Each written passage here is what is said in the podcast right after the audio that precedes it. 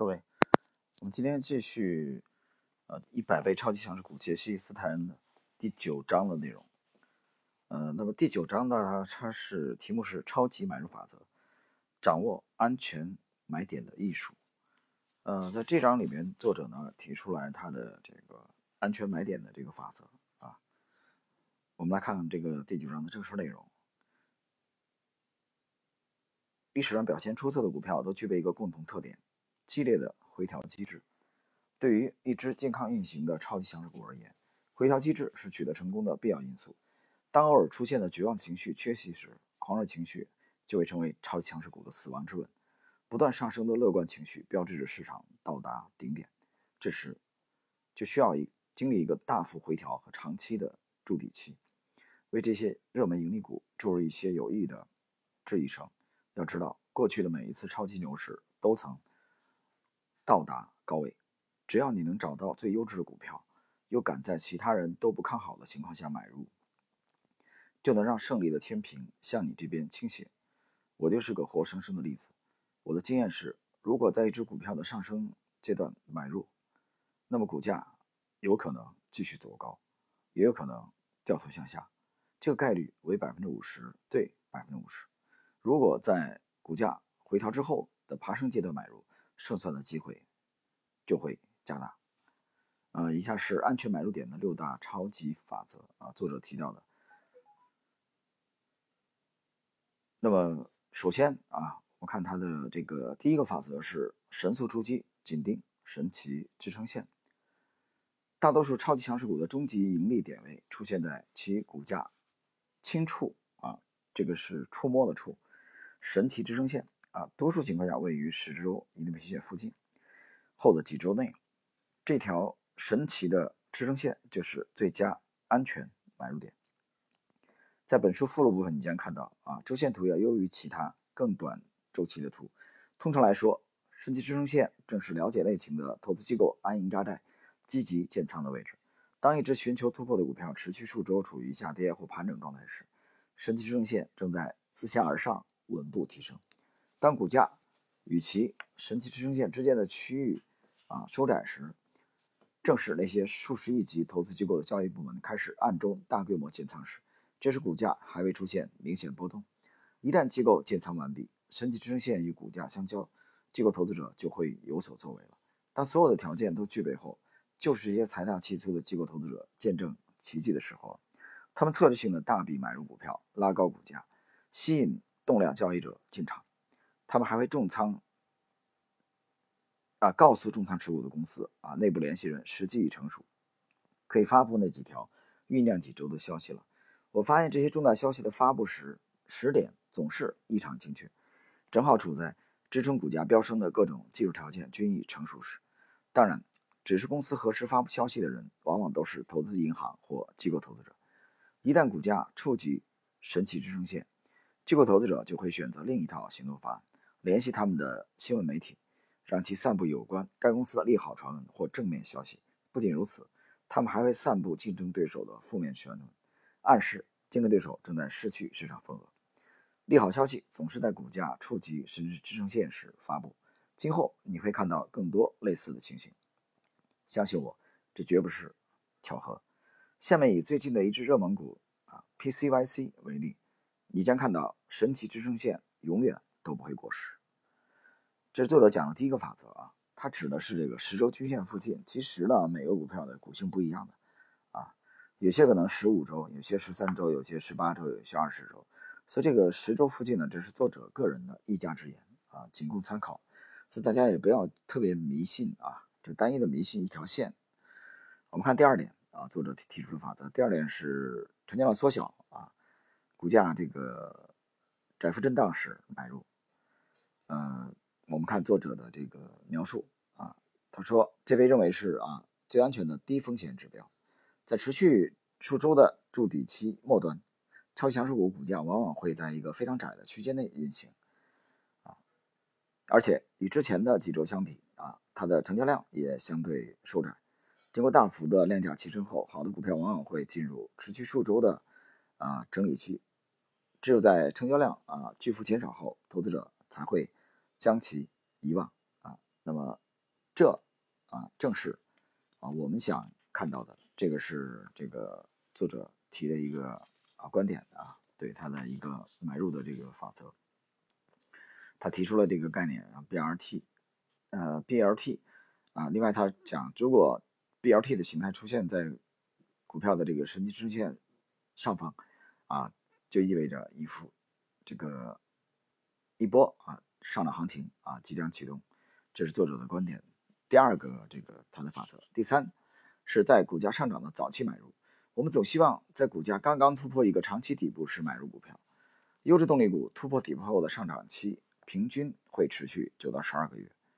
如果在股价突破初期介入，将会获得丰厚的回报。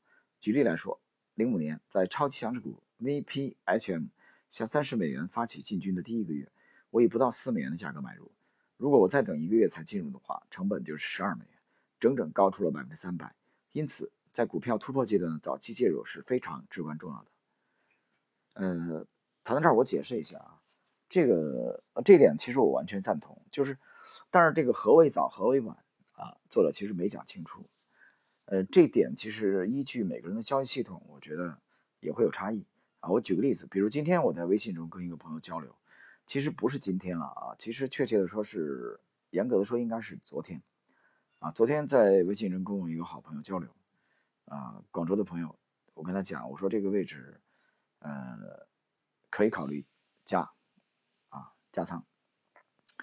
然后呢，在应该是在一个多月之前啊，有一次沟通的时候，我记得是一个周末，啊，当时是周五左右吧，周四周五记不清楚了，啊，反正那天下午也有一个沟通，我也跟他讲，我说这个位置也可以考虑加，啊，其实说完这个话，两个交易日都不到，股价就开始启动。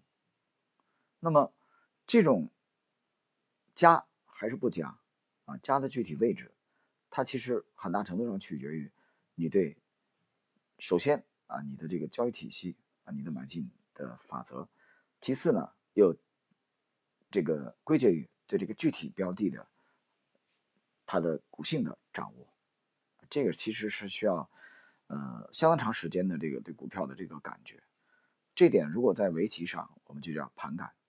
啊如果你在弹钢琴的话啊，我觉得那这个应该就是手感，啊，行云流水。你看朗朗现在可能闭着眼睛都能弹，是吧？我估计他自己作作曲也行了。为什么？因为弹的曲子太多了。那一个好的围棋手自己也可以这个出啊，自己来创作死活题。比如当年的这个天才吴清源啊，桥本宇太郎、藤泽秀行，还有中国的这个台湾啊旅居日本的这个职业棋手。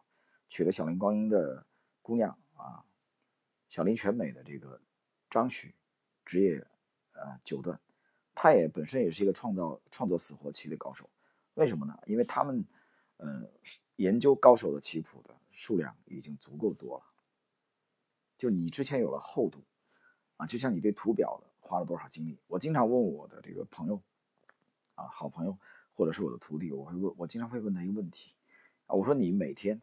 每周，啊，每个月、每年在图表上花了多长时间？你到底看了多长时间的图表？这这就是专注吗？你花了多长时间，你就有可能取得多大的回报？好了，我们回到这个一百位超级强势股啊这一点。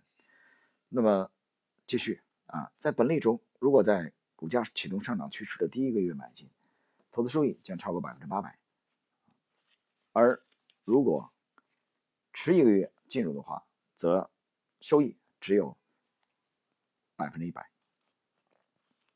接着，我们来进入这个他提的几大超级法则的第四点，在出现跳空缺口啊支撑带时买入。上市公司公布盈利超预期后，大多数超级强势股会出现一个向上的跳空缺口。且整天的交易价格都会明显高于前天的收盘价，投资者将这种现象称为突破缺口或收益缺口。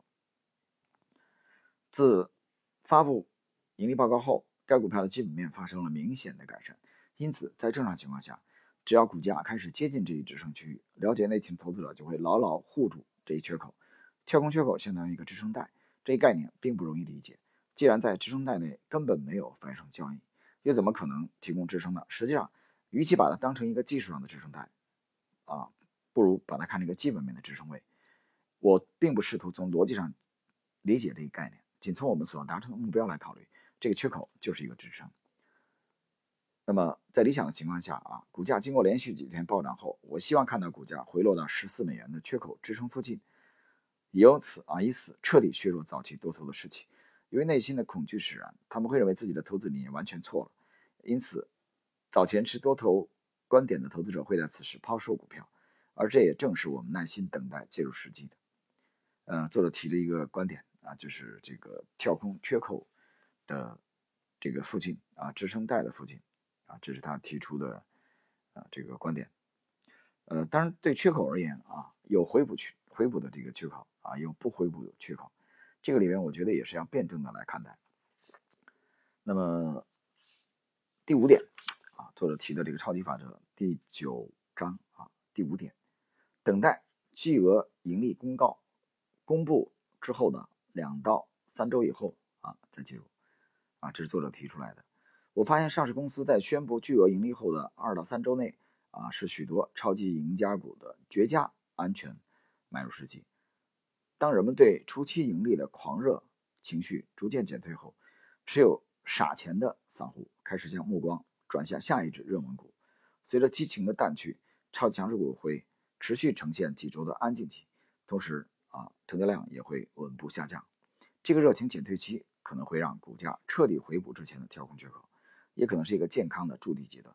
我们无法准确预测收益报告发布后股票的反应，但我们知道突破缺口形成后的两到三周将是一个绝佳的安全买入点。如果你正在找寻这样的安全买进时机，那么请多一点耐心，把你心仪的股票降降温，或许你就会等来那个最佳买入时点。好了，朋友们啊，时间关系，我们今天的啊这个精读啊第二十集的内容。介绍的是《超级买入法则》第九章，掌握安全买入点的艺术啊。我们介绍了作者提出的六大超级法则的前这个五项啊法则。在下一节当中啊，我们将继续的啊来精读第九章的超级买入法则啊后边的内容。好了，我们今天这一集就到这里。